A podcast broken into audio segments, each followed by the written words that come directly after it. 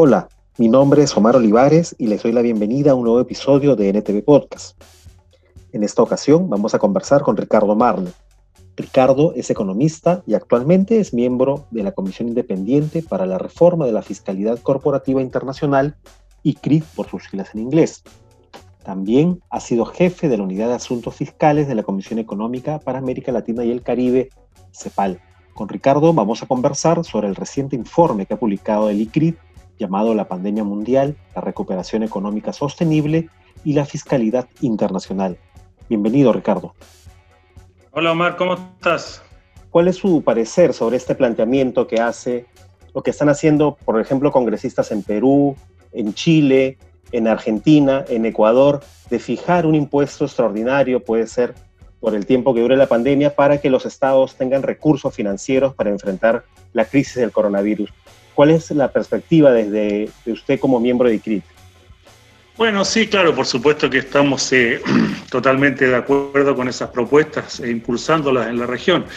Eh, ahora, mm, siempre me, gusta a mí pensar en, eh, en términos agregados, ¿no? Es decir, el principal problema, como lo digo yo, de, las, eh, de la región en términos de, recaudación de impuestos es el impuesto sobre la renta, ¿no es cierto?, que representa solo dos puntos del PIB versus ocho de promedio de los países de la OCDE, o sea, es una comparación escandalosa, digamos, ¿no? Eh, y en ese sentido el, tema es, cómo generar o cómo recuperar sistemas administrativos eh, fiscales que tiendan a eh, mejorar esa progresividad o esa recaudación del impuesto sobre la renta.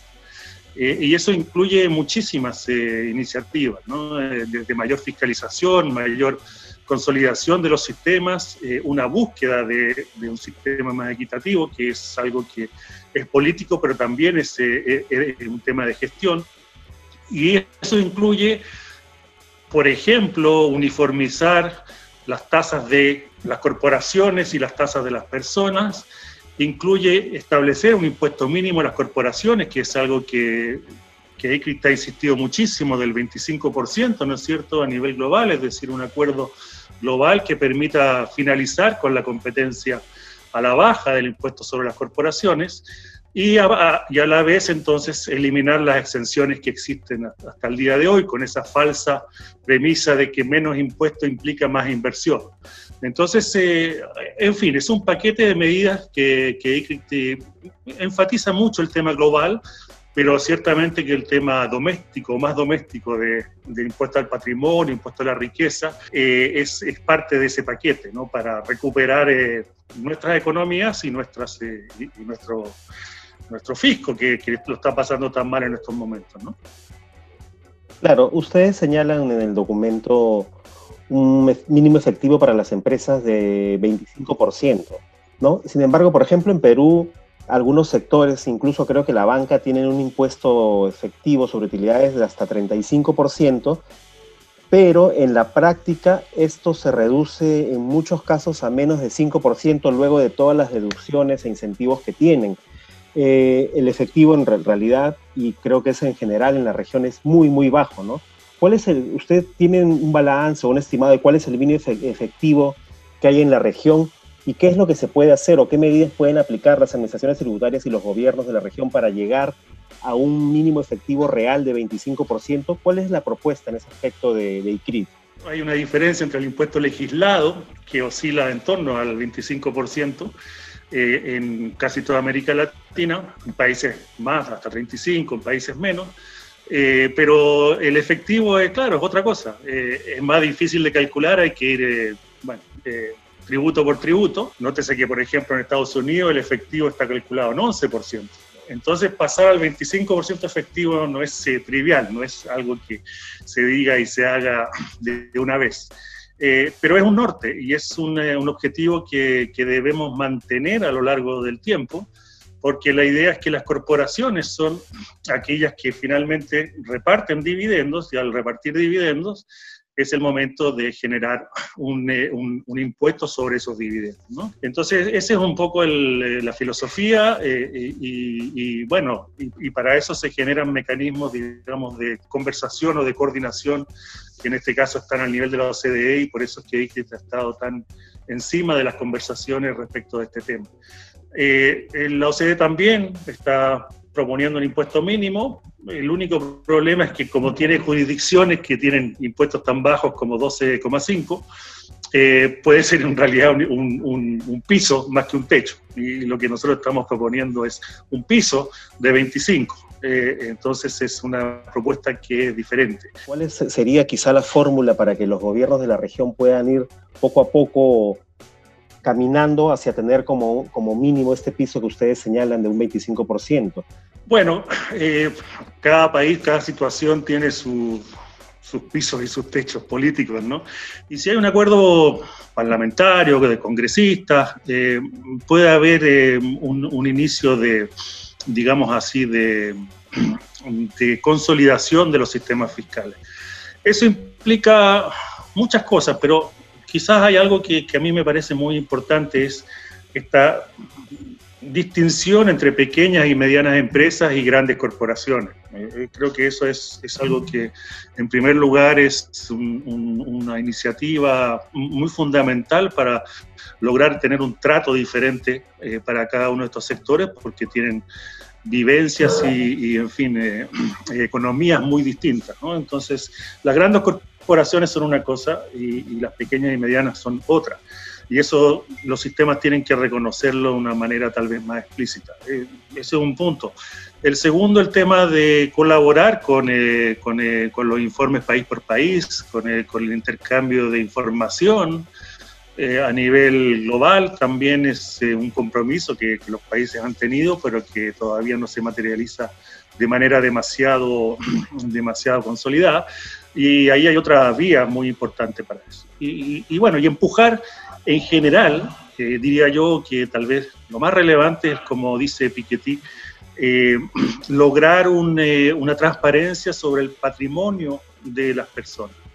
eso significa que las, las administraciones tributarias tengan información sobre el patrimonio de cada una de las personas, ¿no? una, una, una transparencia patrimonial cosa que en la región está lejos de ocurrir, para nosotros saber quiénes son los beneficiarios últimos de cada una de las transacciones o las corporaciones, y de esa manera también, eh, más allá del impuesto que se, que se pague al final o que el número será una discusión política, tener por lo menos los instrumentos para aplicar ese tipo de impuestos.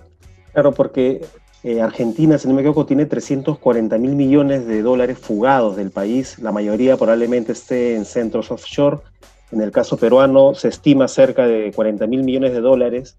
Sobre estos montos, ¿es factible en una arquitectura o en un cambio de, sistema tributario poder grabar estas fortunas identificando quiénes son los propietarios de, estas riquezas ubicados en centros offshore? Bueno, hubo, hubo hace unos años, un, ¿te acuerdas? Una, serie de amnistías en, en distintos países eh, donde se pagaba un monto menor al impuesto sobre la renta habitual cuando tú declarabas lo que tenías afuera, ¿no? Y, ahí los montos fueron impresionantes en Brasil, Chile, Perú, Argentina.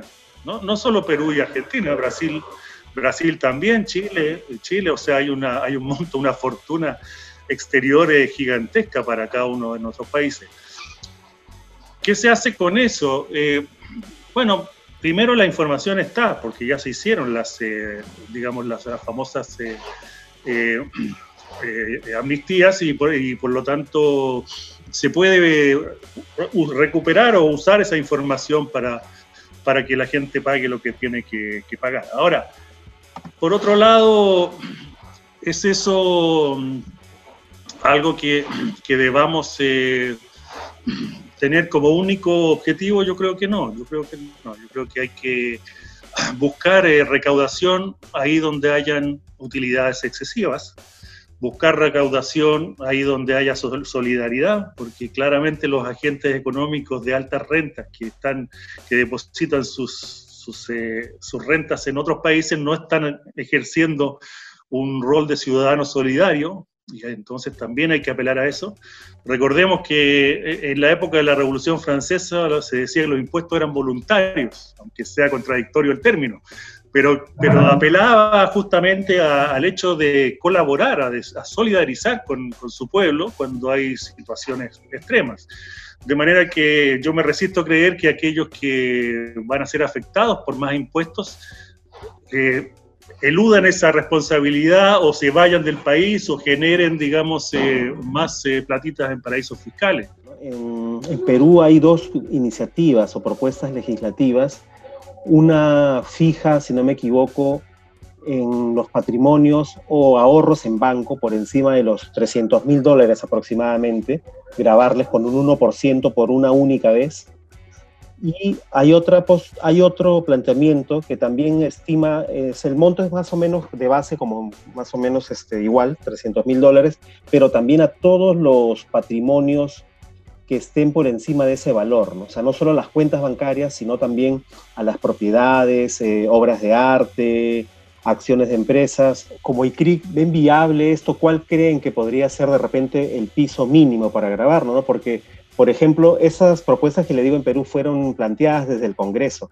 Sin embargo, el Ejecutivo también hizo una propuesta de grabar los sueldos con un 1% por encima de los, a las personas que ganen 3 mil dólares al mes, que en realidad es un piso muy bajo, ¿no?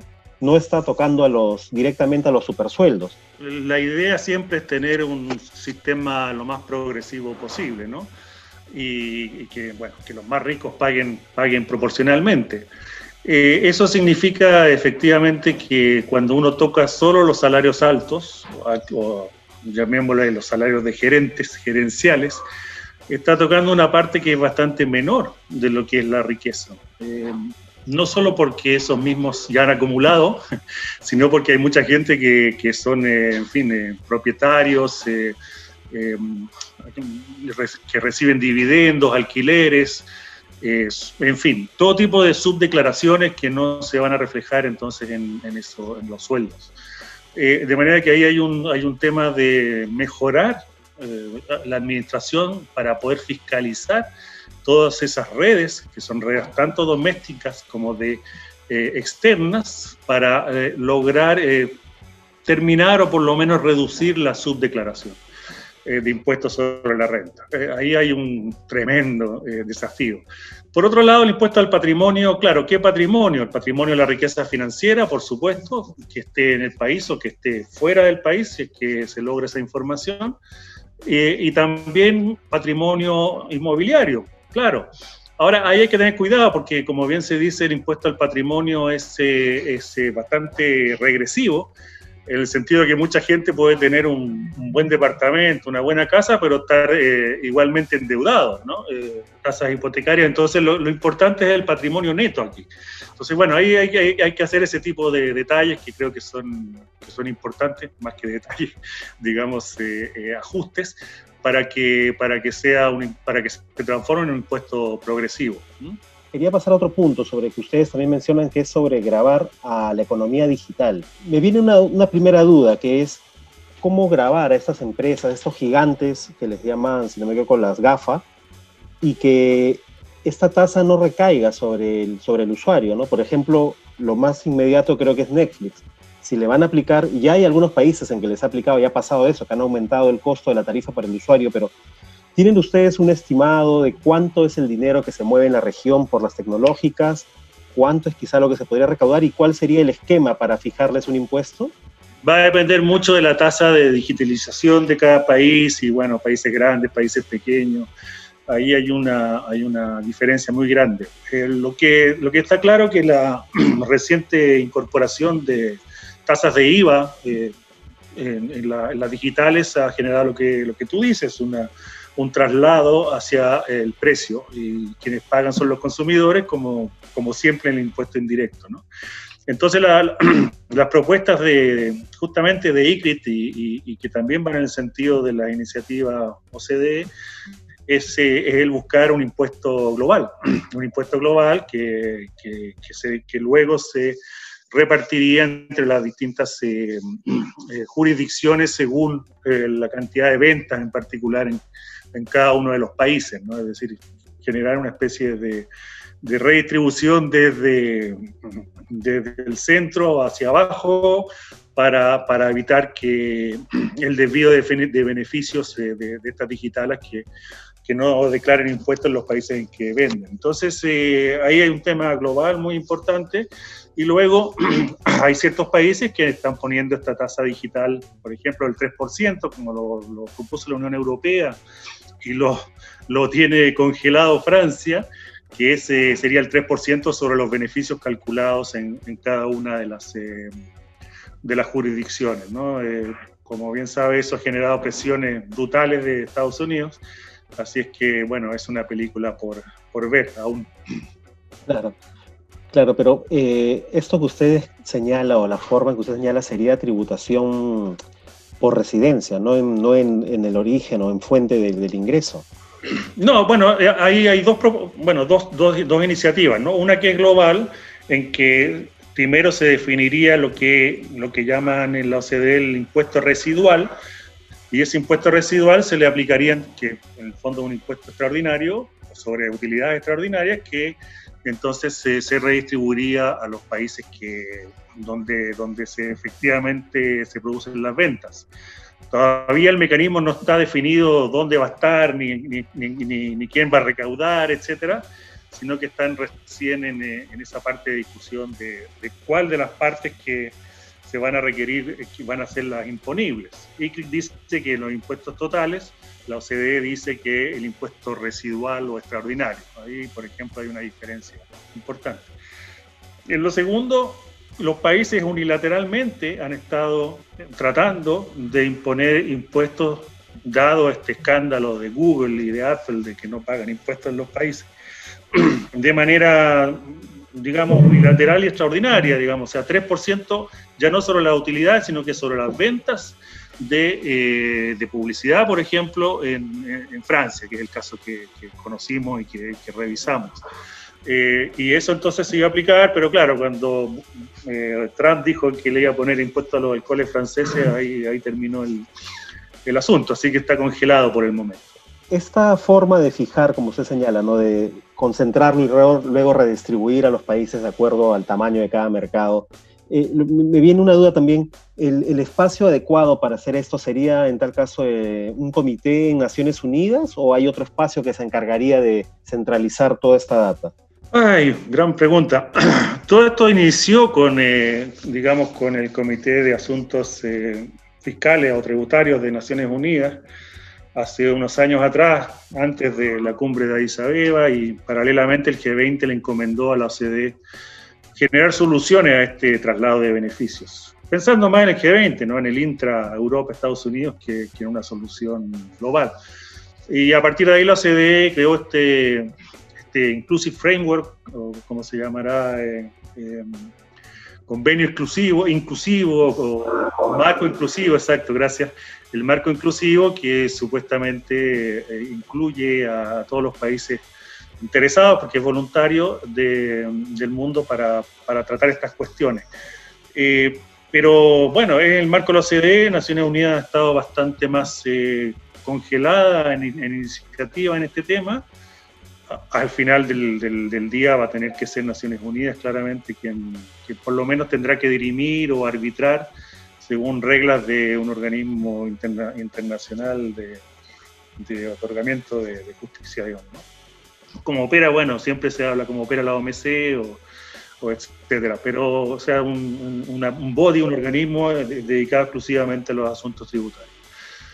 ¿Cuándo será eso realidad? No lo sabemos. Eh, recientemente eh, el Comité de Impuestos de las Naciones Unidas está también estimando cómo, cuál debería ser el mecanismo ¿no? para la fijar o grabar a las actividades de la economía digital? Bueno, lo que quien ha estado más activo es el grupo G24, que, le llaman, ¿no? que es un grupo de, bueno, de varios países de Asia, de América Latina y, de otras partes, donde ellos hacen una propuesta concreta que es muy similar a la de ICRIC, que es lo que, lo que es lo que la tasación unitaria, ¿no es cierto? Que, que, tiene que ver con lo que hemos conversado, es decir, que, que exista para cada país un, una tasación un impuesto eh, en función de las ventas en, ese país, pero también ponderado por población y bueno, hay propuestas que tienen que ver también con pobreza, es decir, hacer una redistribución mayor más allá de las ventas de las digitales, eh, aprovechar el mecanismo para hacer algún tipo de redistribución, redistribución global, que son algunas de las propuestas que se han hecho también desde Addis Abeba, desde el plan de acción de Addis Abeba hacia acá.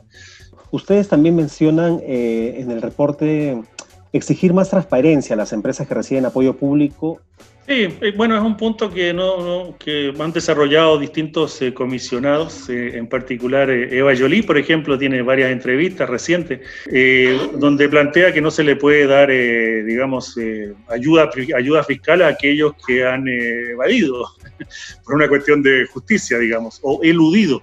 Eh, de manera que es una posición bastante clara. Y, tiene, y bueno, en el caso de, nosotros latinoamericanos, por ejemplo, hay empresas que reciben ayuda estatal y siguen repartiendo dividendos como si nada. Entonces, eh, bueno, ahí hay que plantear eh, claramente, digamos, el rechazo a ese tipo de, de maniobras. ¿no? no sé si usted de repente desea hacer algún comentario sobre el reporte en general y sobre la situación en general de la economía en la región. Sí, bueno, yo creo que, a ver, si, si, si, si vamos por el título, ¿no? La pandemia y los impuestos. Eh, ciertamente que aquí hay un, eh, un recorrido, un recorrido importante. En este momento los gobiernos de América Latina están con impuestos reducidos, ya sea por exenciones o por reducción de, de la actividad económica, y con altos gastos, eh, de manera que el año 2020 va a ser un año de déficit fiscal muy importante. ¿Cómo resolver eso? Por, eh, el momento con deuda. La deuda es eh, un instrumento que para países como Perú, Chile, otros de la Colombia, otros de la región que no estaban especialmente endeudados desde el punto de vista del sector público, pueden y tienen el acceso a, deuda barata, deuda muy barata. Hay disponibilidad en el mercado y es una oportunidad que no se puede desperdiciar. Luego habrá que pagar esa deuda, por supuesto, y eso implicará, por un lado, mayor activismo fiscal durante un buen tiempo y sobre todo mayor activismo y discusión sobre las formas de, mejorar la eh, recaudación fiscal. Podemos ver que tenemos una tasa de recaudación bueno, de 23 contra 34, entre, de, promedio de América Latina versus promedio de la OCDE, pero en realidad muchos de nuestros países están por el, por el 20, digamos, ¿no? Entonces hay un espacio, un espacio tributario, una brecha gigantesca, que es la que se trata de ir eh, rellenando de a poco, estas son trayectorias, pero hay que recuperar esa trayectoria ascendente de la capacidad de los gobiernos de recolectar eh, bueno, eh, aquello que, le corresponde para otorgar bienes públicos de calidad. Claro, pero por ejemplo, adquirir deuda, ¿no? El, proceso, un nuevo proceso de endeudamiento, no sería, o mejor dicho, no podría ser una primera alternativa eh, grabar las, las grandes fortunas, no sería una alternativa quizá primera hasta el punto de que si ya esto no alcanza recién en iniciar los procesos de endeudamiento, o es una visión muy utópica bueno, ambas visiones son utópicas. tampoco podemos eh, tener deuda, tampoco podemos tener deuda hasta el infinito. Eh, eh, simplemente lo que lo que remarco es que no creo que sea el momento de hacer exenciones tributarias como las que se han hecho. ahí hay un error de, digamos, de concepto muy muy grave. En algunos casos se dice que son diferimientos. Bueno, muy bien, ojalá sean diferimientos, pero eh, la verdad es que ya con lo que hemos perdido por el solo hecho de eximir a grandes empresas, como tú bien planteaste, es un, error, creo yo, de planteamiento muy grave. ¿Se puede con las grandes eh, fortunas? Se puede. Solo con eso no se puede. Es decir, eh, podemos generar recursos a mediano plazo, tal vez con, con bueno, con esto de imponerle eh, impuestos a, a, las grandes fortunas o a los grandes patrimonios, mediano plazo en el sentido que un impuesto nunca se cobra en el momento o muy difícilmente. Eh, y entonces ahí hay un, un, periodo por transitar y por otra parte genera también, no pensemos que esa va a ser la única solución, o sea, hay una serie de otros elementos que tienen que ver con fortalecer la fiscalización, con armonizar el impuesto sobre la renta de las personas y, el impuesto sobre la renta de las corporaciones, eh, con también eh, reducir el IVA a los más pobres eh, y, generar tal vez un mayor IVA a los, a, los bienes de mayores, bueno, a los bienes de lujo. Ahí volvemos a, ese, eso de los dos puntos de impuesto sobre la renta de, nuestra región en promedio versus ocho puntos. ¿no? Ahí, estamos con, una subdeclaración gigantesca, una subdeclaración gigantesca. Y, nótese que la mayoría de los países que tienen ocho puntos no tienen impuesto a las grandes fortunas, sino que les, basta con una buena fiscalización en la renta. ¿no? ¿Usted sugiere o desde CRIC recomiendan algún modelo a seguir de los casos que, por ejemplo, de la OSD, que se pueda aplicar en la región o eso es algo que no, tenemos las capacidades tecnológicas quizá para ello? Bueno, el, modelo francés es interesante porque ellos... Eh, ven en cada dirección internet ISP, eh, desde la propia administración, eh, cuánto Google se usa, digamos. Entonces, eh, la verdad que, claro, claro, yo no sé si nosotros tenemos esa capacidad para hacerlo, pero de que se puede, se puede. pero, en fin, hay un tema político ahí entre medio que impide un poco el, unilateralismo en esto, ¿no? así que nada, reforzar el multilateralismo y que Perú y que Chile y que México tengan una opción conjunta vía Naciones Unidas, que creo que es el, mecanismo que alguna vez producirá resultados. Bien, interesante las propuestas que exponen en este último reporte elaborado por ICRIC, la pandemia mundial, la recuperación económica sostenible y la fiscalidad internacional. Muchas gracias. Nos acompañó Ricardo Marner, miembro del ICRIC, la Comisión Independiente para la Reforma de la Fiscalidad Corporativa Internacional, esto ha sido todo en este nuevo episodio de NTV Podcast. Nos encontramos pronto.